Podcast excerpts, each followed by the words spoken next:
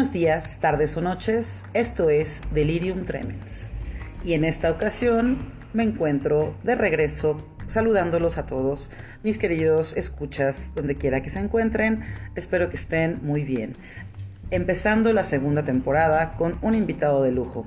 El día de hoy tengo nada más y nada menos y nada más que a mi queridísimo Hugo Cabrera. Querido Hugo, ¿cómo estás? Bienvenido. Gracias, muchas gracias por la invitación. Aquí estamos. Pues para los que no saben de quién estoy hablando, nada más tengo aquí al gigante más grande de la promoción cultural en Puebla. Eh, todos los que conocen y saben del tema artístico y cultural de la ciudad saben perfectamente quién es mi querido Huguito, el creador y cabeza genio detrás de Subterráneos en Radio WAP. Eh, transe, bueno, Transeúnte en Radio WAP, Subterráneos en sus... Estamos hablando de hace muchos ayeres en síntesis. ¿De qué año estamos hablando, Hugo? 1992. Ah, hasta la, La fecha. Hasta, hasta la fecha. eh, pero bueno, en síntesis estuvimos hasta el año 2014 más o menos. Muy bien. Más o menos. y Transeúnte hasta la fecha sigue en Radio WAP. Claro, sigue. Ahora, ahora, ahora viene un formato híbrido que será televisión y radio. Excelente. Que estamos ahí desde el año 2000. Ok. Y bueno, ya. Ya estamos Ya, en 22. 22 años de Transeúnte. Sí, wow. sí, sí, sí. Bueno, ahora entiendes por qué te digo que ya somos otra generación, Cierto. No me había dado cuenta. Solo me doy cuenta cuando entrevistas. Cuando alguien pregunta y haces cuentas. Sí, ya voy. 22 años de transeúnte. Para los que no saben, y es que a final de cuentas lo genial del podcast es que llega a muchas, a muchas generaciones y a muchos oídos. A final de cuentas, este, este podcast tiene un formato de terror, arte y sustancias que marean. Pero como el día de hoy estamos con Huguito Cabrera, las sustancias que marean me las tendré que fumar yo, porque aquí mi amigo es 100% healthy. cero alcohol, cero tabaco. Lo bueno es que para eso tengo un brownie que ya me comí hace 5 minutos, así que esperamos que en un rato haga su efecto. Mi querido Hugo, ¿por qué tanta, este, tanta salud? ¿Por qué eh, estás en un modo zen o qué? Cuéntanos un poquito. No, bueno, eh, sufrí bullying cuando yo Chin. comenzaba a hacer, cuando comenzaba mis pininos para hacer un, un banda de rock. Creo que estoy hablando de 1985, 86, eh, siendo menor de edad. ¿Qué tocabas? Eh, yo empezaba a tocar la guitarra. Ok. Yo empezaba a tocar la guitarra, pero al mismo tiempo yo jugaba fútbol en las fuerzas básicas de, de- estuve en Pumas. ¿Por qué creen que este, comer- este comercial, por qué creen que este episodio es nada más y nada menos que de fútbol? Yo sé que los escuchas normales de este podcast se van a extrañar cuando ven el título, Sí. porque saben sobre mi animadversión hacia el fútbol y con que van a decir, bueno, ¿y qué tiene que ver con el arte? Espérense tantito que ahorita entramos. Por algo tenemos aquí al experto y entonces ya jugabas, ajá. Ya jugaba yo fútbol. Entonces, en algún verano que me tocó hacer un campamento en la Ciudad de México, jugando para, para Pumas de la universidad, eh, pues yo aquí cuando, cuando se llevaba con mi banda me decían, oye, ¿cómo, cómo, cómo que vas a entrenar? O sea, es rock and roll, maestro, ¿no? ¿Qué te pasa? Te Antes pasa. eras chévere. Sí, y yo eh, entraba yo en conflicto emocional, así como, híjole, ¿será cierto? ¿Será cierto esto? Pero alguna vez que estaba yo en la Ciudad de México entrenando, un compañero que era un poco más grande que yo pasó repartiendo unos volantitos, unas copias Unos flyers. unos flyers de una tocada que él estaba armando.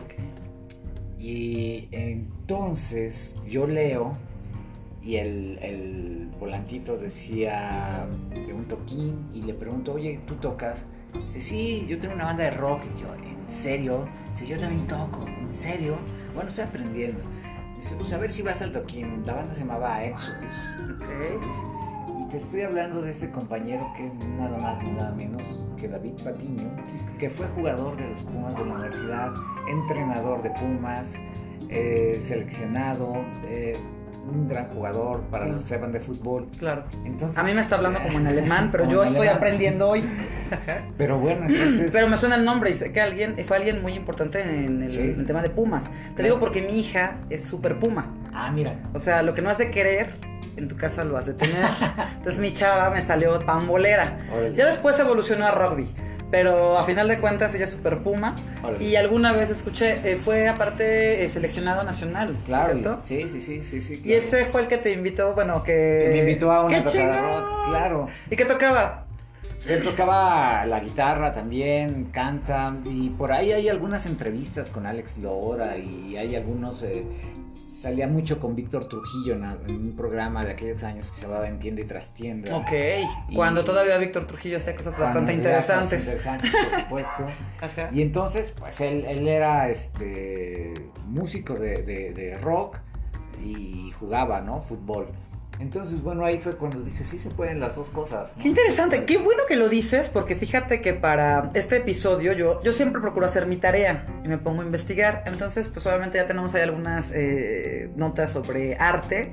Por ejemplo, pues eh, que el mismo Miró, ¿no? Este, ilustró el, em, ¿cómo se dice? El, el póster conmemorativo, de, si mal no recuerdo, de España 82. 82, exactamente. Entonces estamos hablando de que no era cualquier cualquiera diseñando un cartel, ¿no? O sea, era todo el, el tema y los colores son muy Miró Claro. y son muy España. Y son muy España. Y la fiebre española, bueno, pues es, es brutal. Pero de repente yo quería buscar algo así como futbolistas que hicieran arte y ¿sabes qué pasa? Que ahí yo creo que mi, eh, mi CISEN no llegó tan, tan profundo porque así como eso que me acabas de decir es justamente lo que a mí me gustaría de inicio tocar, ¿no? Porque digo, ha habido artistas que se han obsesionado y que son hinchas, nos queda claro. Claro. Ahí tienes al mismo Sabina, este, bueno, y podremos eh, continuar, ¿no? Ahorita vamos a entrar un poquito más en los, en los plásticos, en los músicos, pero a mí me llama mucho la atención eso, o sea, eh, tú me hablas de alguien que estaba haciendo rock y que después se convirtió en un icono o en una, pues sí, una de las cabezas sagradas del fútbol incluso universitario, ¿no? Porque Pumas Claro. eh, tiene como que a sus grandes estrellas, ¿no? A lo largo de la historia. Exactamente. Sí, y bueno, en esa relación que tiene el fútbol con el arte hay muchísimo, ¿no? Obviamente tenemos las referencias de los escritores como Edu- Eduardo Galeano, tenemos a Juan Villoro, tenemos a Pedro Palau, del, que es del crack. que Pelo también- es hincha. Claro, claro. A ver, ilústrame más ahí, No, porque bueno, eso no lo Pedro, sabía. el hermano. De, de este, ¿cómo se llama? De Villoro sí sabía. Sí. Eso es abiertamente conocido. No, claro, además Pedro Palau, su hermano, Ajá. es, eh, fue portero de Cruz Azul. Wow, además esa no me la sabía. actualmente es directivo de Cholos de Tijuana, ¿no? También. Wow. Y bueno, entrenó mucho tiempo aquí en el Colegio Oriente. Fíjate. Este, Saludos al Instituto Oriente. Tenemos, tenemos, por ejemplo, a, Gabriel Wolson, que es escritor poblano, que también tiene un, un libro sobre, sobre el Puebla. Se llama La Ponte la, Ponte la del Puebla. Puebla. Eh, a su padre, por supuesto, que fue un gran estadista de, de- del equipo del Puebla, por ejemplo, ¿no? También. Cuéntame un poco más de eso, porque fíjate que ahí yo quiero. eh, eh, por algo te, que te escogimos a ti, porque tú eres como una biblioteca con patas. Podemos empezar a hablar de algo y nos vamos a ir por aquí y por allá. Y por ejemplo, el Puebla es algo muy. A mí me llama mucha atención, porque el equipo del Puebla, digo, nosotros somos poblanos y podemos verlos ma- más, de cerca. Bueno, a lo mejor tú no serás de nacimiento poblano, pero eres poblano, más que muchos que han, han nacido aquí. Este. Hay una ah, adoración, devoción hacia la franja de los poblanos. Digo, hay muchos poblanos que le van a otros Sí, equipos. sí, sí. Pero el poblano que le va a la franja, man que pierda, este, baje de clasificación, o sea, hay como hay un tema de, de conciencia de pertenencia, ¿no? Hoy tenemos algunos rockeros como el amigo Iván García, que ahora se volvió franja, este, salvo que pierda, ¿no? Ok, ok, ok, salud. Entonces, en ese contexto me gustaría que me platicaras un poco más sobre, porque me queda claro que el- la directiva de Puebla ha estado intrínsecamente relacionada con temas tanto de cultura como identidad poblana. Pues mira, eh, sí, sí he estado involucrado porque también estuve trabajando de cierta forma desde fuerzas básicas en algunos proyectos ahí, ¿no? Y sobre todo con mi hijo, que, que estuvo más involucrado. Saludos. Ustedes no saben, pero él fue mi alumno en la primaria, imagínense. Exactamente. O sea, ya, ya no llovió, querido Hugo. Ya yo. Sí, sí, sobre todo me, me involucré mucho, ¿no? Bueno, el, gran asunto con los equipos de fútbol es eh, la provocación de identidad, ¿no? Claro. Entonces, eh, más o menos diferentes eh, directivas del equipo de esta ciudad pues, han buscado esa identidad.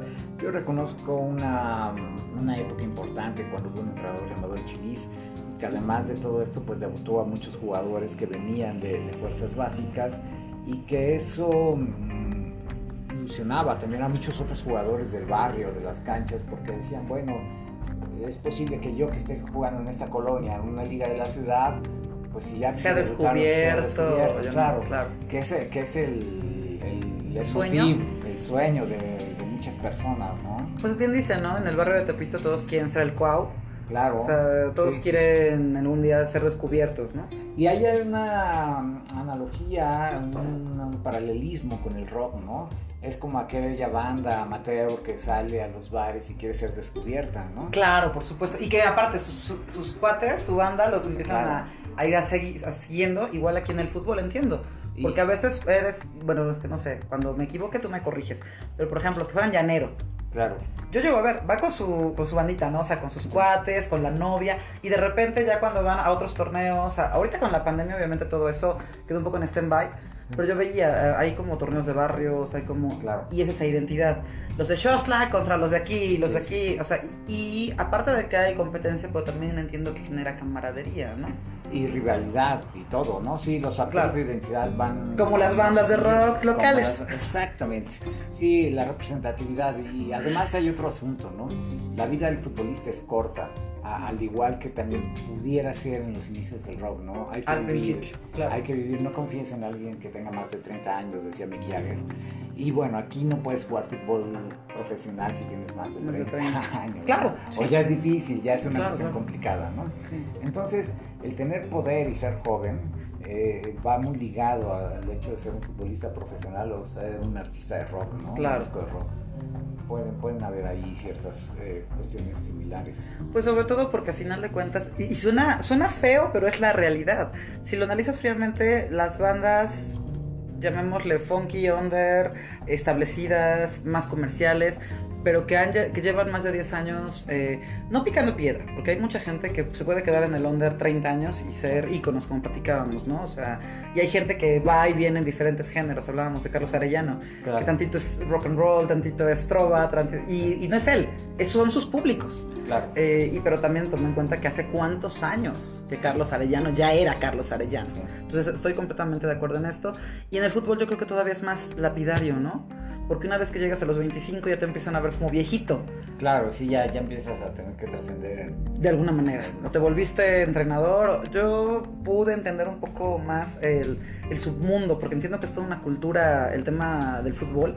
Eh, con esta serie de Netflix, de Club de Cuervos, Ah, claro. Es maravillosa, yo la amo y ahora hago metáforas y analogías de Club de Cuervos y si no la vieron, véanla porque es maravillosa. Aparte, uno de mis ex alumnos precisamente, este Charlie Rotzinger, eh, pues participa, es parte del... Ah, qué chido. Es parte del cast, no del cast, de- del equipo de audio y Ah, demás. ok. No, no, no, ese niño es un crack. Ahora creo que está en el IMAC. Órale. Ya llovió, te digo, de que eran mis alumnos en la secundaria.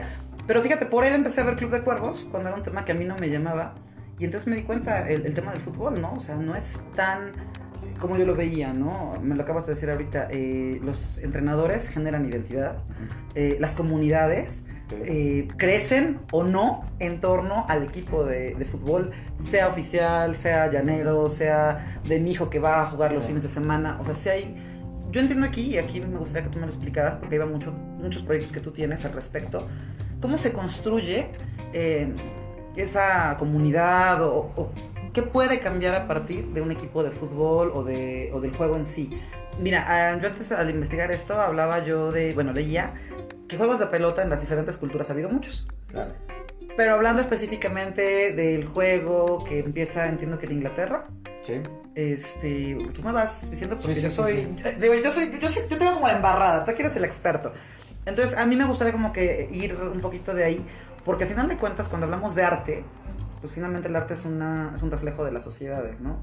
Entonces a mí me encanta cómo se puede, bueno, generalmente debería de ser el reflejo de las sociedades, eh, se puede mezclar ambos, eh, pues ambas actividades que aparentemente estarían tan eh, alejadas y realmente no, pues tú lo sabes, ahí, salvo México y ciertos clichés, Sí.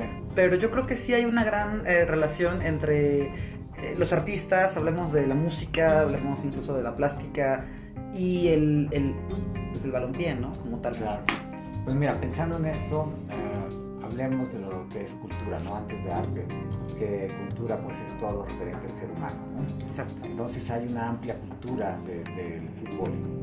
Al haber cultura del fútbol, pues hay hechos que pueden ser considerados artísticos. Podemos hablar de carteles, podemos hablar de balones, podemos hablar de uniformes, podemos hablar de la estética misma del juego. Claro. O sea, entonces ahí, ahí hay arte. Pero también de lo que podemos hablar es um, de lo democrático que es este juego, porque tiene unas reglas muy sencillas. Prácticamente la, la regla más difícil es la de fuera de lugar. Que no la voy a explicar ahorita. porque- Quisiera que ustedes vieran mi cara de what. Yo nada más me quedo no así. Sí, claro, fuera de lugar. Ajá, cuando la pelota se va fuera de lugar. Ok, y después nos explicarás las Luego te técnicas. explico. Ah, ok. te explico. Tiene que ver con cosas. Ah, ok, perfecto. Pero bueno, eh, prácticamente tú puedes poner dos piedras, tener un esférico y tener un equipo. Y entonces este juego democrático en el que implica que te organices para poder llevar un esférico a, a- a introducirlo dentro de una portería, dentro de, de una meta, pues implica desarrollar estrategias, eh, implica tener un motivo por el cual hacerlo, ¿no?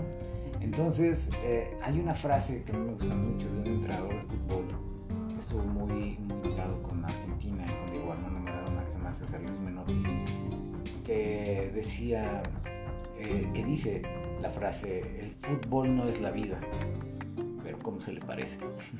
Claro, claro. Así. Entonces el fútbol es, es un simulacro, ¿no? es un simulacro de la vida. Es un juego como todos los juegos eh, intrínseco de muchos, no solamente del ser humano, ¿no? sino de muchos entes vivientes. El juego es lúdico, el juego es una parte del aprendizaje, es una forma de vida. Entonces el jugar eh, ayuda al ser humano o, o acompaña al ser humano en su crecimiento, en su desarrollo y entendimiento de circunstancias. Entonces el fútbol se ha hecho un juego popular, un juego práctico, un juego que consume prácticamente todo el mundo, ¿no? La FIFA tiene más asociados que la ONU, ¿En serio? ¿sí? Wow. Así, así de simple. de Y así de fuerte, además. Así de fuerte. Lamentablemente, bueno, podemos hablar de los bemoles que tiene el fútbol, ¿no? O sea, Antes de que yo los tocara, me encanta que los tocaras tú. Qué bueno. Leyó mi mente. Ajá, ok. Bueno, hay quienes se valen de este gusto por este juego y quien saca provecho simplemente por acciones ah, secundarias, ¿no? Como por ejemplo los patrocinadores. Acabamos de ver una escena fantástica en la Eurocopa Cristiano. donde Cristiano Ronaldo baja unas botellas de Coca-Cola y dice, no, Coca-Cola no, agua. Agua. Y entonces viene el gran imperio de la Federación Internacional de Fútbol diciéndole no tienes que hacer eso porque ellos pagan y ellos dan Y la dinero". FIFA le fue a gritar. Bueno, le fue a Sí. gritar. Pues es que sí me lo imaginé. Claro. FIFA ordena a sus jugadores que no pueden hacer lo mismo. O sea que entonces. Pero yo creo que está bien. Y mira, yo no decía lo vi por la salud y demás. Hasta como su representante. Si a mí no me están pagando el patrocinio, Pues sí. pues sale bye, ¿no? O sea, que es que los hiciste perder. Ah, bueno, pues que se arreglen conmigo y entonces ya. O sea, realmente a mí se me hace congruente. Y si él quiso dar un mensaje de salud y de bienestar, porque es que dicen, es que es un hipócrita porque él ya había hecho publicidad incluso para Coca. Sí. Pero estás de acuerdo, y yo estoy de acuerdo en eso. Sí, pero la publicidad se paga. Entonces, si él va a salir a una rueda de prensa echándose una coca, pues tenían que haberle dicho, Claro. y Puede, ver, ¿no? puede haber muchas lecturas del asunto. El caso es que de repente apareció este ente, ¿no? Sí. Magnífico, omnipotente, llamado FIFA, eh, dictando un juicio, ¿no? Claro. Emitiendo una recomendación y bueno, como te digo, puede haber muchas lecturas, pero ocurre. O sea, y este ente llamado FIFA, pues no nada más interviene en eso, ¿no? Interviene en muchas, muchas, muchas, muchas otras cosas. Entonces aquí eh, lo importante puede ser también el, el asunto con el cual se ve el fútbol. Ok. El fútbol eh, sí hay un camino conocido que tiene que ver con el profesionalismo, con los estadios llenos, Con vender. con vender eh, y con la televisión, con la fama, ¿no? Tiene que ver con todo eso. Es una cara, por así decirlo. Es una cara, pero también el fútbol hay otra parte muy noble que tiene que ver con los niños, con el ideal, con el, con el- con el hacer, Juventud, con con- hacer equipo, con tener identidad, con sentir representación, con sentir aspiraciones, con usar la imaginación, con entrenar- creatividad. Sí, claro, con, con- con cultivar el cuerpo también, ¿no? Tener, tener cuidado de tu cuerpo, con hacer arte del movimiento mismo, ¿no? De, de- de tu relación con un esférico. Claro. O sea, existen jugadas como las famosas chilenas, ¿no? Todo el mundo. De sueña. fantasía, eh, claro. Claro, sue- sueñan aventarse, volar por el aire, pegarle al balón y que ese balón se introduzca en la portería. Que sacan una foto en el momento Claro, preciso, ¿no? Claro, claro. Sí, claro.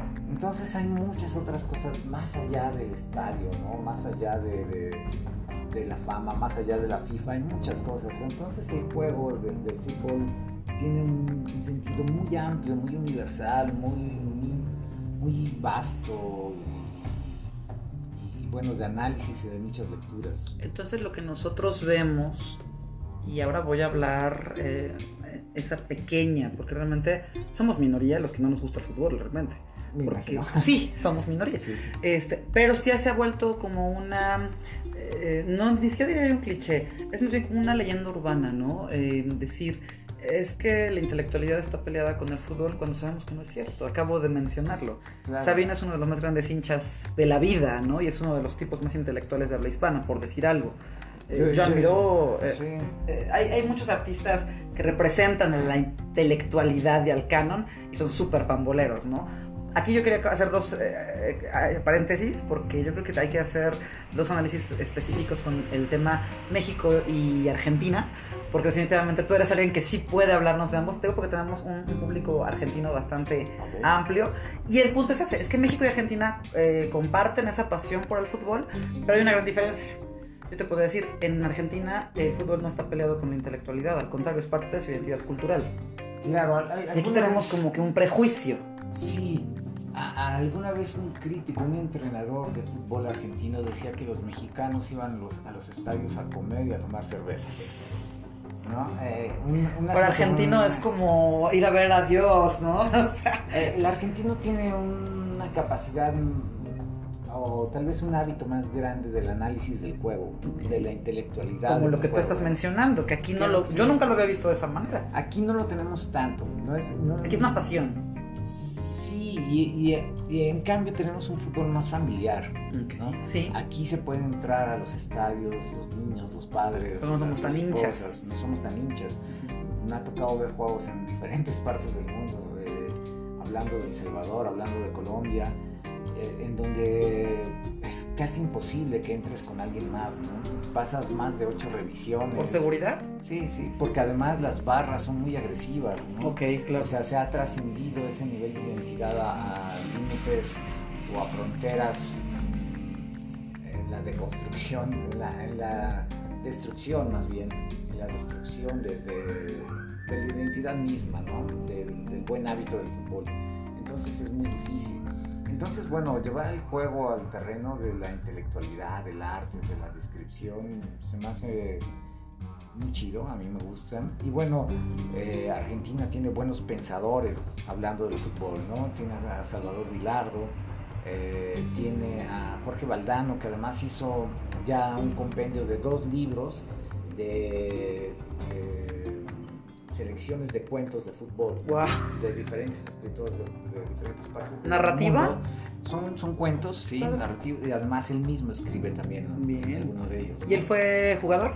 Y él fue jugador y... Pues académico, sí, jugador y aparte mundialista, literato. compañero de Diego Armando Maradona. No más. Y no toco el tema de Maradona porque hablar de Maradona para los argentinos es, es un tema muy amplio, muy amplio, muy extenso. Tendríamos que hacer un segundo episodio. Sí, sí, ¿no? A ver, al público argentino, si ustedes quieren un episodio especial con Huguito Cabrera sobre Maradona, van a tener que mandar tres tweets o dejar mensaje en el Facebook. Acuérdense que estamos como Delirium Tremens Podcast. Sí, así ponen. Che, queremos a. Hugo hablando de Maradona. Venga, ajá, entonces vamos a dejar un poco al lado el, el Claro. tema del, del ícono, porque es todo un tema cultural. brevísimo, Sí. ¿no? O sea, un, ser humano reconocido como el mejor jugador de fútbol del mundo y que si ¿Se la mató Pelé entonces? Que si tú vas a Brasil, entonces si dices eso, entonces vas a empezar ya. Hacer el debate. Ya, ya. Olvídate que vas Lo a- bueno que no tenemos escuchas en Brasil, pero, Sí, pero sí sabemos que es como un debate mundial. ¿no? Y dentro de esto. Es como pues, Lovecraft y claro, Edgar Allan Poe. Puede haber muchísimas cosas en torno a este asunto de Maradona, ¿no? Eh, de que si fue una persona ejemplo del deporte. Que eso es otro tema a final de cuentas, pero que va muy de acuerdo con la temática de este podcast, déjame Pero te digo. pues porque hablamos de. Porque aquí hablamos de arte. Hoy, hoy estamos hablando de fútbol y sustancias que marean. Así que hablar de Diego es inherente hablar de sustancias que marean, pero también creo que algo es cierto. Pues Diego ha sido muso de mucho arte, ¿eh? o sea, poetas le han escrito, se le han escrito canciones, Música. música, y de eso me gustaría que fuéramos entrando en tu área, porque, insisto, los que conocen a Hugo saben cuál es su especialidad aparte del fútbol, este, pero me encanta esa, esa, ¿cómo decirlo? Esa- ese mix entre el arte, el fútbol, pero específicamente la música, que es lo tuyo, bueno, lo muy tuyo en muchas cosas. ¿Qué tanto se le ha escrito a, digo, no nada más a Diego, ¿no? Pero sí creo que el fútbol ha sido fuente de inspiración cabroncísima. Muchísimo, o sea, bueno, Rod Stewart fue eh, accionista de un equipo de fútbol en Escocia, ¿no? Wow. Vemos eh, en todos los mundiales, en el Parque de Honor, a Mick Jagger siguiendo a la selección de Inglaterra, ¿no? por ejemplo. Jagger es hincha de. Claro, claro. Jagger es hooligan, entonces. Claro. Wow, ajá. Obviamente no podemos dejar pasar la historia de, de Bob Marley, que además muere después de estar jugando fútbol, se le gangrena el pie. Esa historia no me la sé, cuéntamelo un poco. O sea, ¿qué tiene- tuvo que ver? Claro, o sea, es un futbolista nato. O sea, él jugaba. Él jugaba fútbol, ¿no? Entonces, Y alguna afección sí, mal sí, sí, cuidada. O sea, literalmente es el pie. Gangrena. Sí, Oh. sí, sí, sí, sí. Eh, Ahora sí estamos entrando a los temas de Delirium Tremens. claro, claro. Muerte, sustancias que marean, perfecto. El fútbol es una sustancia que marea, por supuesto. Es una droga, además. Claro, es una droga. Puede ser. Puede ser demasiado- adictiva o puede ser casi casi religión, ¿no? Dependiendo cómo la uses. Ah, hay, hay todo un disco completo, ¿no? Hay, hay muchas canciones dedicadas a Maradona, desde Andrés Calamaro, desde los, los Decadentes, pero hay muchas bandas que le han escrito a Maradona, Fito Páez, ¿no? O sea, muchas bandas que le han escrito a Maradona. Eh, creo que independientemente de este ser humano que, que, no lo, yo no lo idealizo, ni, eh, ni lo pongo en una divinidad, pero no voy a olvidar lo que le dio a todo un país Claro. el día que con la mano le mete un gol a Inglaterra y le devuelve la dignidad que le había quitado Inglaterra al, arrebatarle las Islas Malvinas. O sea, Claro. con ese mero acto, Pues por algo es la mano de Dios, ¿no? por eso es la mano de Dios, le devolvió a todo un país esa, es- esa afrenta, ese, esa humillación que hizo en Inglaterra. Se dice que fue una catarsis, Claro, ¿no? No solo claro. futbolística ni política, fue más allá. Sí, sí, sí, claro. Entonces, por eso digo, Maradona es un tema vasto, pero también ahí nos habla de lo que puede hacer el fútbol. El otro Ah, extremo, el lado oscuro, ¿no? Claro. O sea, la gente podrá criticarlo, podrá decirlo, pero no va a poder evitar eso que sucedió. Eso fue un hecho fantástico, impresionante. Y se quedó en la historia. Y ¿no? queda en la historia. Y es un, está documentado y por más que quieran meterle intelectualidad, crítica, no lo van a quitar. Sucedió. Ese gol, ese acto, le devolvió todo lo que se habían gastado en millones, en armamento, en guerras, en intervenciones. Se lo devolvió Maradona al pueblo argentino. Claro, y todo con un gol, ¿no? Todo con un gol con la mano. Que ya fue pero eso fue después, además. ¿Estás de acuerdo que en el momento Sí. hubo años Ah, que el debate era de que no fue mano, como nuestro no fue penal, ¿no? Claro. Pero sí, o sea, a final de cuentas, independientemente de que haya sido con la mano, de que lo que sea, el hecho histórico no cambia. Y yo creo que fueron generación, han sido generaciones y generaciones de, de- de Argentina, Sí. o de argentinos que ya vieron a Diego como el máster, ¿no? O sea, independientemente Claro. de, su, de su humanidad, Sí, estaba más allá el personaje. Claro. Y el personaje, pues yo creo que sí estaba rodeado de un halo divino, dirían los argentinos, en alguna canción por ahí. Pero sí es verdad, porque es esa conciencia de pertenencia y esa red. Claro. Lo que vas a decir, los redimió, o sea, redimió a una nación. Claro. Y ese es el tipo de cosas que, pues, yo quiero creer que son las que trascienden y el arte refleja, ¿no? Lo que estabas platicando de todas las canciones que le han hecho a, a, este, a, a Diego, pero también, por ejemplo, vamos a- podemos hablar de las canciones que se han escrito al fútbol. Las Claro. loas, la poesía, que sea la tinta que ha corrido alrededor del mero juego, ¿no? O sea, Claro, claro, claro que, que- que hay mucho, ¿no? Bueno, Joaquín Sabina, por supuesto, ¿no? Sabina se ha cansado de hablar de... Sí, sí, y sobre todo en Latinoamérica. De hecho, hay un género en Sudamérica que son canciones que tienen que ver con las barras, con las barras de... Ok, ok, de los, eh, de los hinchas, de los seguidores, claro. Cantos que son extraídos de canciones de rock, que son serio? transportados, pero son los cantos de aliento. Para las Sí. porras, digamos así. No, o sea, por ejemplo, simplemente hablar del cielito lindo cantado en los estadios de fútbol, que, que es el canto de mundiales. los mundiales para los mexicanos, ¿no? Pero así como hay esos cantos, pues eh, hay cantos de, de, de Queen en, en las barras de, de Inglaterra. De los ingleses. ingleses, por supuesto. ¿no? ¿En serio? Sí, y lo mismo de los Cuéntanos un poquito más de eso. Por ejemplo, ¿cuáles son las canciones de los argentinos? Ah, bueno, de los argentinos hay, hay Un chorro. Muchísimas. Es que sí hay un género, ¿no? Ahí, sobre todo de, de- de cumbia villera, Ok. que tienen que ver, y, banda, que Ujú. tienen que ver con los cantos argentinos, ¿no? De, de- de Ok. vientos, las barras. Los argentinos saben mucho, entonces no, voy a poner a hablar de los argentinos. Ok. de eso, ¿no? Pero, por ejemplo, en, en, en México estoy tratando de Maradona, perdón, Alex Lora, por supuesto, hizo algunas rolas. Eh, ¿Quién más ha hablado de, de- de fútbol en México? Mm, Porque, por ejemplo, en, la, en México, pues las, eh, digamos, mencionando, parafraseando como dices tú, las barras o las porras más eh, conocidas, representativas, pues en todo caso sería, no sé, Diablos Rojos, Toluca, este... Fíjate que, por ejemplo, Pumas. hay, hay una canción muy emblemática de Botellita Jerez que se llama El Túnel 29. Ok. Ahorita que. Saludos al más tuerzo, ya te queremos aquí en el Linux Clemens, por favor. Claro, que, que- que además este tuvo que ver con una final Pumas América, donde fue tanto el conglomerado de, de- de chavos que iban a ver esa final, que en el túnel 29 pues, murieron muchas personas, ¿no? Es una historia real, Es bueno, basada en un real, hecho sí, real. Wow. basada en un hecho real, ¿no? Entonces, como en el fútbol, pues ocurren tragedias eh, por, el, por la pasión misma. Claro. Y bueno, están documentadas en canciones también. Sí, el Tri tiene varias, creo, también un El par. Tri tiene por ahí también Ujú. al- al- algunas rolas sobre el fútbol. Y, y bueno, hay algunos músicos artificiales ahí que sacaron en el mundial, ¿no? Para hacer algunas. Bueno, pero esos son de, de siempre. Lo que pasa es que eh, ahí, y volvemos a tocar el tema, eh, las televisoras en México, pues a final de cuentas, controlan Sí. eh, todo lo comercial o todo lo masivo Sí. en relación al fútbol. Sí, hubo un tiempo que más, ¿no? Toda esta dictadura. Molotov, creo, Ah, hizo- Molotov, por supuesto, que, que tiene... Ta, ta, Hay un ta. disco para los Pumas Es también. correcto, sí. Exactamente. Vale. Vergara, el Guadalajara. Vale, hecho en Seúl. Hecho en Seúl, exactamente. Te digo que tengo una hija puma, entonces me la sé. Claro, claro, claro.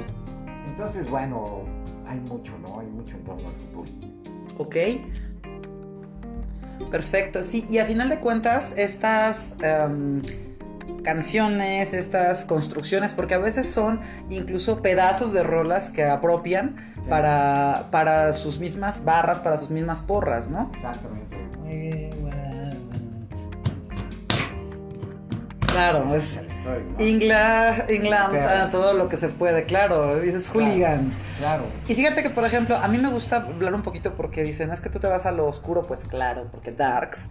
Eh, es- yo sé, yo creo que es uno de los lados más oscuros e interesantes que tiene el fútbol, ¿no? Y también ha habido expresiones artísticas ahí, pero el tema de las de la pasión hincha, hablemos de los hooligans en Inglaterra, hablem- etcétera, yo creo que sí ha- nos lleva a un lado muy oscuro, ¿no? Porque lo acabas de mencionar, ha habido accidentes, ha habido cosas lamentables, ha habido eh, muertes, eh, muchas veces las federaciones han tenido que implementar ciertas circunstancias precisamente para evitar que se desborde esta pasión, porque entiendo que surge de la pasión. Claro, porque, por ejemplo, ahora que hay algo muy actual, que es el grito de mientras va a despejar el portero, el grito de. ¡Eh, puto! Aquí no nos pueden censurar, ja. No, Pero ahora ya los multan, creo, ¿no? Ahora ya hay una multa, ya hay una sanción, ya hubo una primera sanción de la FIFA a México y esto puede crecer y puede, puede evitar que México pueda ir a un mundial. Porque no creían. O sea, porque de esto Sí. se empieza que fue hace como seis años, más o menos, ¿o cuándo fue? No, no recuerdo. La primera vez que se azotaron, sí, fue, recuerdo que fue en un mundial. Y que decían que de- este, desconcentraba a los porteros o alguna Sí, manera sí, así. sí, sí. Pero lo veíamos como algo ridículo, como algo que nunca iba a trascender. Exacto. Pero recientemente yo leí por ahí, digo, no sé mucho de fútbol, pero sí entiendo que como abogada, que haya una sanción quiere decir que puede abrir brecha pues incluso hasta para que no vayan al, al mundial o para que haya otro tipo de sanciones, ¿qué tanto puede afectar que exista esta normatividad y que ya haya habido un primer sancionado? Bueno, primero que estamos regidos bajo lo, lo que diga la FIFA y si la FIFA... ¿La dice- FIFA es ley? La FIFA es ley en esos, en esos, en esos terrenos, ¿Y en cuáles no? en la calle. Ok, quiero, quiero, quiero pasar ese punto ahora. Porque, por esta razón, eh, parafraseando y nuevamente ilustrando con Club de Cuervos, es que para los que no entiendan de fútbol, de verdad, Club de Cuervos es muy didáctica y es súper divertida. Este, hay una parte donde esta serie parodia bastante bien Sí. el tema de las eh, instituciones que rigen el fútbol, ¿no? O sea, hasta llegar a ser intransigentes y poner el negocio por encima del juego, ¿no? Claro. Entonces, en ese sentido, eh, yo, yo veo que hay una como limitante, o sea, lo que no convenga, eh, pues a final de cuentas es, es un producto que nos están dando como ellos quieren que nosotros lo consumamos. Para pasar este punto, eh, dices que en el barrio, en la calle, ahí la FIFA no se puede meter. ¿Cómo, cómo haces fútbol? Eh, ¿Qué es el fútbol fuera de los estándares de lo que nosotros vemos en la televisión? Porque entiendo que no es nada más eh, lo que vas a decir. Dos piedras, un bote, tenemos portería y echamos la cáscara. Pero también eh, quisiera que me platicaras un poquito más de cómo construir, cómo crear a partir de pues todo esto que me estás diciendo que el fútbol genera, pasiones, emoción, eh, etcétera, ¿no? Pues mira, yo, yo lo analizo o tengo una lectura como, como en el fútbol en un orden natural, en una naturaleza humana, donde en un barrio X eh, hay un balón, hay unas porterías, hay una cancha y entonces puedes jugar. ¿Cómo se empieza a gestar ese juego o esa rivalidad? Y, y cómo ocurre en un orden natural. Hay una regla que nadie lee, hay reglas que nadie lee, pero que todo el mundo interfiere que las sabe, Conoce, conoce, comillas. ajá. entre comillas. Y hay un árbitro que aplica esas reglas que nadie conoce. A su interpretación también, porque nadie las conoce. Y eso a veces, y eso a veces que Si funciona, si hay una... Si es que llega a Sí, les veces. alcanzó para pagar al árbitro. Exactamente. Hay uniformes imaginarios, pero hay una identidad de tú eres de mi equipo y tú eres del otro, y entonces hay una multidiversidad y entonces hay que distinguir quién es, quién es tuyo, quién te pertenece, o quién está a tu favor, ¿Y quién es de los medio otros? de quién es de los otros, sin, sin- a veces sin mayor posibilidad que, que la camisa que la camisa volteada o el no tener Pues no tener playera. Ahora sé, porque a ver. Qué bueno que lo dices. Porque yo soy de esas niñas que siempre preguntaba, ¿por qué se quitan la playera para jugar fútbol? Hasta que alguien me dijo, pues porque los que tienen playera son de un equipo y los que no tienen son de otro. ¡Wow! Y es un tema de identidad. Fíjate que esto sí es muy padre, porque también, ahora que hablamos mucho, sobre todo me encanta hablar de la deconstrucción, también las mujeres nos deconstruimos en cosas que nos impuso pues, cierto rol eh, patriarcal, sin meternos más en esos rollos. Las niñas no juegan fútbol, ¿sabes? O sea, yo, yo, yo crecí en un entorno en donde las niñas no juegan fútbol y a mí se me, ¿cómo te lo diré? Se me hacía algo como ajeno, era como de los hombres, ¿no? Entonces hay muchas cosas que cuando mi hija me dice "Es que me encanta el fútbol, es que quiero jugar rugby, pues casi me da el ataque, ¿no? Porque yo entiendo que esas como que no, no eran cosas de, fíjate qué chistoso, ¿no? Feminista, pero eran cosas que no eran de mi género. Entonces cuando los fui aprendiendo, pues me llama mucho la atención y tienes, tienes toda la razón. A veces creíamos que era por un tema más de exhibicionismo, ¿por qué se quitan la playera? Hasta que alguien me dijo, no, pues es que no todos tienen para comprarse uniformes. Y yo dije, wow, acabas, acabas de enseñarnos mu- mucho a muchos que no sabíamos el por qué, pero sí genera eso, ¿no? El pertenecemos y somos, ¿no? Claro, claro, y eso y es una forma de, de identificar mm, tangiblemente, gráficamente. ¿Quién es de cada equipo? Sí, quién es de cada equipo, ¿no? Y a, a- quién te puedes referir para ayudarte a llevar el histórico del otro lado. Entonces, como te digo, el fútbol va teniendo en esta naturaleza urbana, ¿no? Donde, donde se puede gestar, o rural, porque el fútbol es universal, eh, la generación de equipos, la generación de identidad. Eh, en esta formación en bruto, donde no está la FIFA ni el imperio, más que en el imaginario, en la influencia televisiva, donde algunos se hacen llamar Ronaldo, otros se hacen llamar Messi. Messi.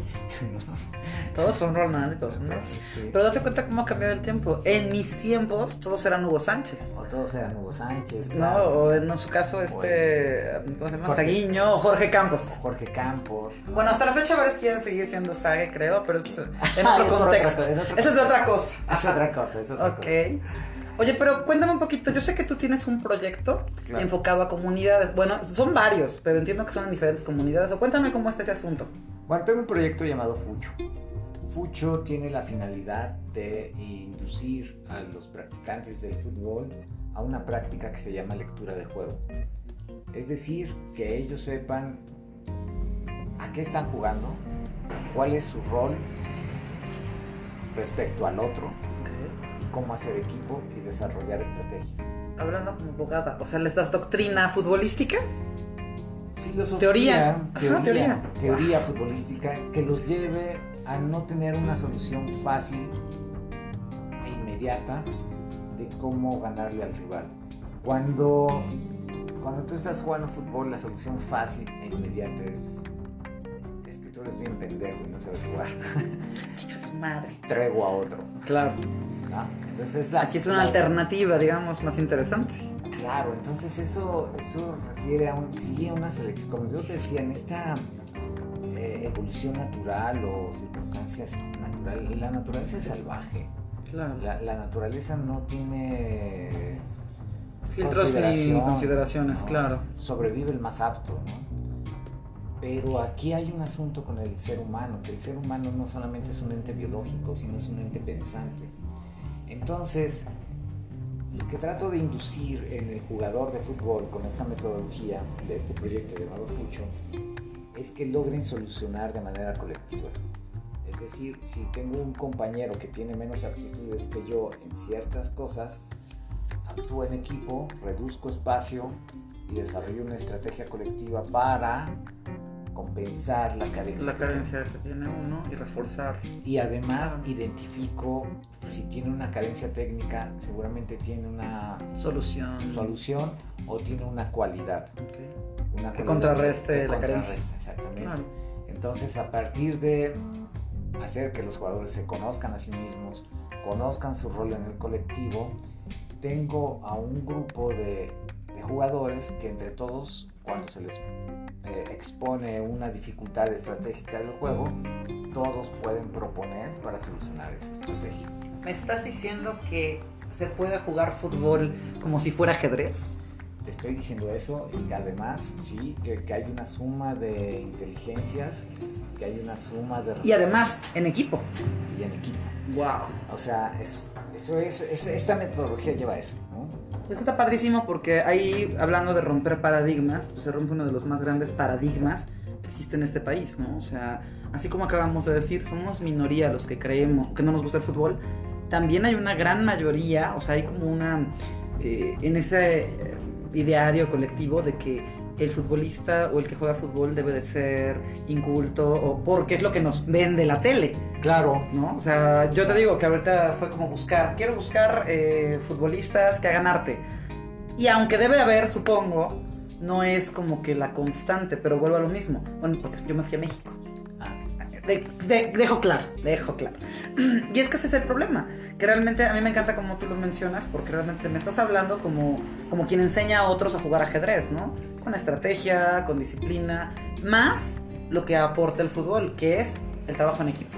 Sí, tal vez doy la opción de que solucionen sumando experiencias a, a diferencia de solucionar emitiendo juicios descalificativos. Que es lo que generalmente vemos en las Que canchas. Todas, las amateur y las profesionales. Exactamente. Tú no sabes en qué circunstancia de la vida aquella persona que menos considerabas es la que más te va a ayudar en cierto momento. ¿no? Pero es que ya hiciste un análisis, Exacto. ya viste, ahora sí que hiciste un FODA, Sí. analizaste fortalezas, quitaste debilidades y sabes cómo puedes, claro. Claro, claro. Entonces, bueno, esa es eh, la, la intención final. Y además con eso me enfrento a la vida, ¿no? Con eso me enfrento a muchas circunstancias que son muy complejas. El fútbol no solamente tiene a la FIFA como, como un ente regulador o, o un ente dogmático hacia la comercialización. El fútbol también tiene otros intereses muchos más perversos que se dan en los barrios, en las calles. ¿no? Por ejemplo, Por cuéntanos. ejemplo, eh, pues estos apostadores o estos patrocinadores de- con dineros ilícitos como puede ser el huachicol, como puede ser eh, los estupe- estupefacientes, que, que ahí es la parte que no me gusta, ¿no? ¿Existe un lado oscuro del Claro, fútbol claro. no profesional? Claro, hay jugadores, eh, yo he visto jugadores en canchas de la ciudad de Puebla, canchas paupérrimas de arena, porterías que se caen, donde han jugado o han participado jugadores de Copa Sudamericanas. No es cierto. Profesionales, sí. O sea que la leyenda urbana de que hay este partidos, les llamamos nosotros los que usamos llaneros, o que hay partidos de barrios Claro. donde se les paga a jugadores por llegar a jugar, ¿es real? O sea, no es una mitología No, de Rudo y no, Cursi no, y esas cosas. No, no, no, no, no, no, no, para nada. Yo lo he visto y está aquí en Puebla. De hecho, el próximo domingo juego una final. El próximo domingo juego una final en una de las zonas alrededor de la periferia de la ciudad, que es Chalchapa, donde por cuestiones de seguridad no especifico, pero sí hay, sí, sí hay Circunstancias oscuras. y, y yo te decía, yo, yo tengo una metodología que apliqué con un equipo, con un equipo que- de chavos del barrio, de la región, que llegaron ahorita en la final y vamos a jugar contra un equipo que está lleno de dinero, De dinero, no hablamos de dónde viene el dinero, pero van a jugar contra uno que tiene muchos pesos. que tiene más recursos, tiene recursos, donde va a haber jugadores colombianos, brasileños, extranjeros, Contra poblanos. contra los chavos que, que- que- Entonces para mí, para mí, primero, haber llegado a este punto con la filosofía que tengo, con la Es bueno. filosofía, Pues llegaron muy Para lejos. mí, para mí es una cuestión sumamente importante porque voy a enfrentar a otra filosofía que ha permeado la región, Claro. ¿no? Y que soluciona muy fácil. Eres un pendejo, contrato a uno y le pago dinero. Ok, claro. Entonces, eh, para mí haber llegado a este punto de confrontación futbolística eh, con un juego democrático, Habla de que tiene nivel y funciona, supongo. si, si gano o no gano, para mí va a ser muy representativo, ¿no? Claro, claro, claro. Va a ser, claro que me gustaría ganar, claro que me gustaría hacerlo. Y no solo ganarle al otro equipo, sino ganarle esa filosofía. Para que también, yo creo que vas a sembrar algo más que 11 jugadores, ¿no? Es como que una comunidad entera pueda darse cuenta que no es el- la única vía. Exacto. Hay varias. Exactamente. No porque esté mal o Sí. porque eso sería entrar a juicios de valor y claro. creo que eso es otro tema, al final de cuentas. Exactamente. Y, y créeme que lo he intentado, eh, este proyecto lo he aplicado en Costa Rica, lo he aplicado en Colombia, lo he aplicado en, en un pueblo afromexicano en México, en Veracruz, lo he aplicado en- con, la- con la nación Comcac en el desierto de Sonora. Que ahí traes otro proyecto que ahorita me vas a platicar Sí, de sí, eso. sí, sí. Perfecto. O sea, pero, pero es la misma filosofía. Lo he aplicado en la Sierra, aquí en la Sierra Nevada, en el volcán Popocatépetl, con chavos, ¿no? Eh, y el llegar a este tipo de eventos finales me da mucho motivo, ¿no? Me da Claro. mucho motivo de seguirlo haciendo. Eh, sé que es una competencia, pero yo a veces eh, he fracasado mucho en ese proyecto, ¿sabes? O sea, he ¿A fracasado. qué llamas fracasar? ¿A que pierdes las copas o A que, no, a que los chavos eh, se desaniman? se desaniman y no creen. O sea, y se rinden y se van la otra opción, ¿no? No, pues yo No le entro acá. prefiero ese sistema de que yo soy muy buen jugador y Que me no, paguen. y no quiero ayudar a otro porque pierdo mi tiempo y porque prefiero jugar con jugadores de alto nivel, ¿no? Y, y no estar con tus jueguitos, ¿no? Claro. Y, y, pues sí, o sea, es una realidad, no es que una cosa sea mejor que la otra, son realidades, como la naturaleza es, es real. Entonces he fracasado y, y me la he visto mal y, ha, y ha- ha habido jugadores que me han confrontado y que me han dicho, no creo en lo que tú dices. ¿Y qué pasa ahí? Híjole, ¿qué pasa ahí? Pues hay un... Pues siempre te pega, eres ser humano, supongo, pero debe de haber algo por lo por algo lo sigues haciendo.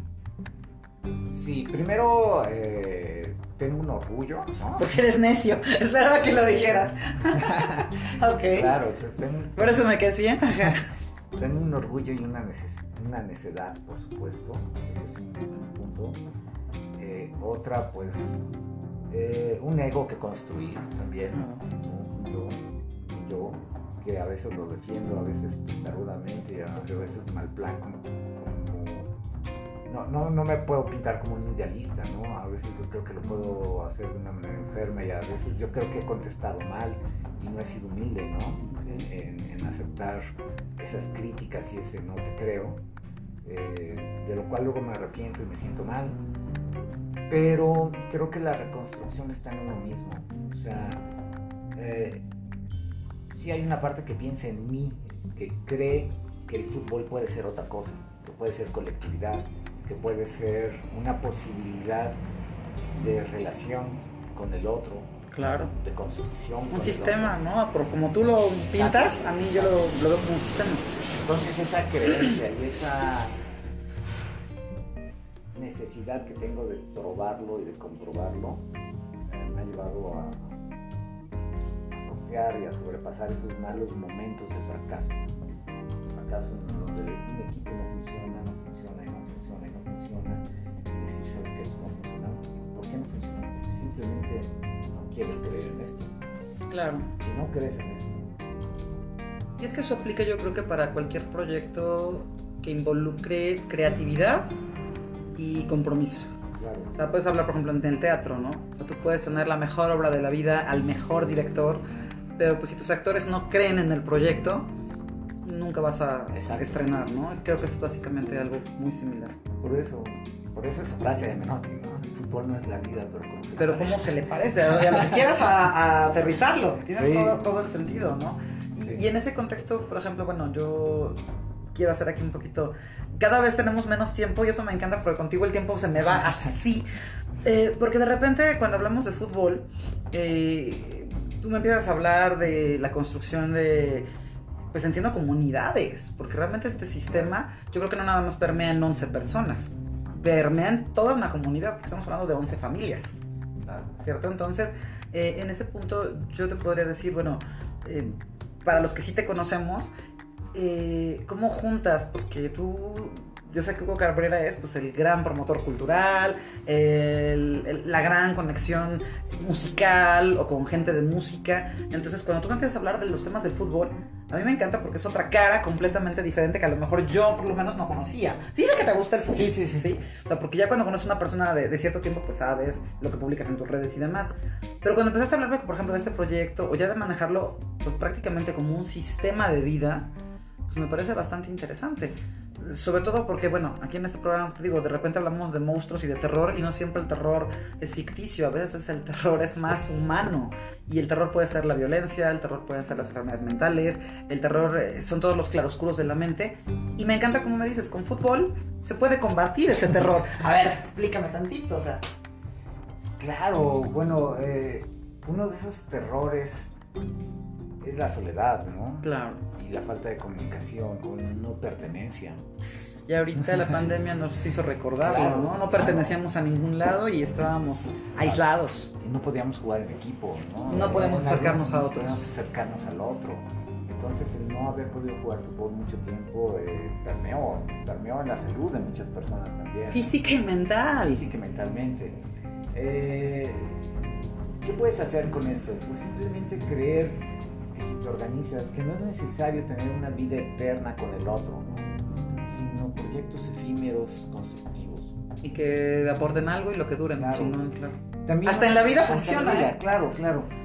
Y, y además también te puedo decir que el fútbol puede aprender de otras cosas, ¿no? Por ejemplo, al- alguna vez escuché a un amigo que jugaba rugby, Ujú. que, juega, que, juega- que hay un código de ética no escrito del jugador de rugby. Claro, veo que mi hija juega rugby. Exacto. Y es un juego de.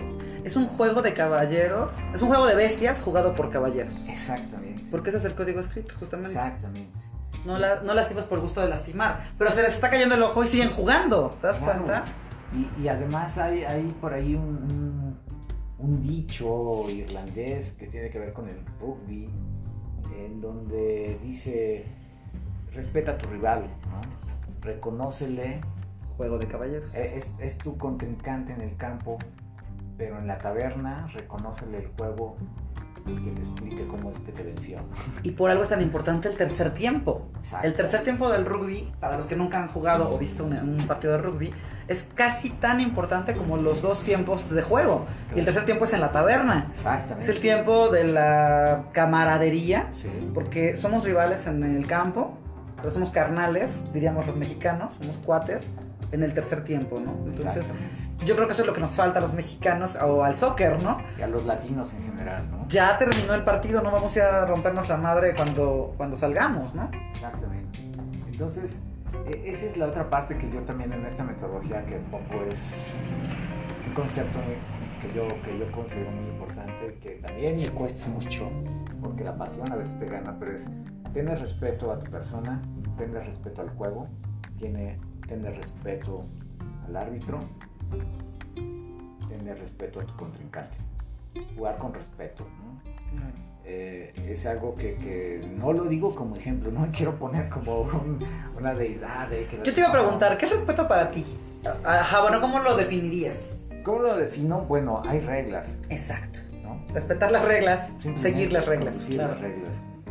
Conducirlas nada más, no hay, no hay más. No es reinterpretarlas, ni es eh, reinterpretarlas a tu favor. Hay cosas escritas que significan una cosa acordada en colectivo y eso es Claro. Y yo creo que eso habla mucho no solamente de quien hizo las reglas, sino también quien respeta las reglas. Pues al final de cuentas no solo respeta a su contrincante o al. se respeta a sí mismo, ¿no? Claro, Porque es como darle ese valor al juego. La civilidad, las instituciones eh, están basadas en códigos, reflexiones que llevan a, a postulados.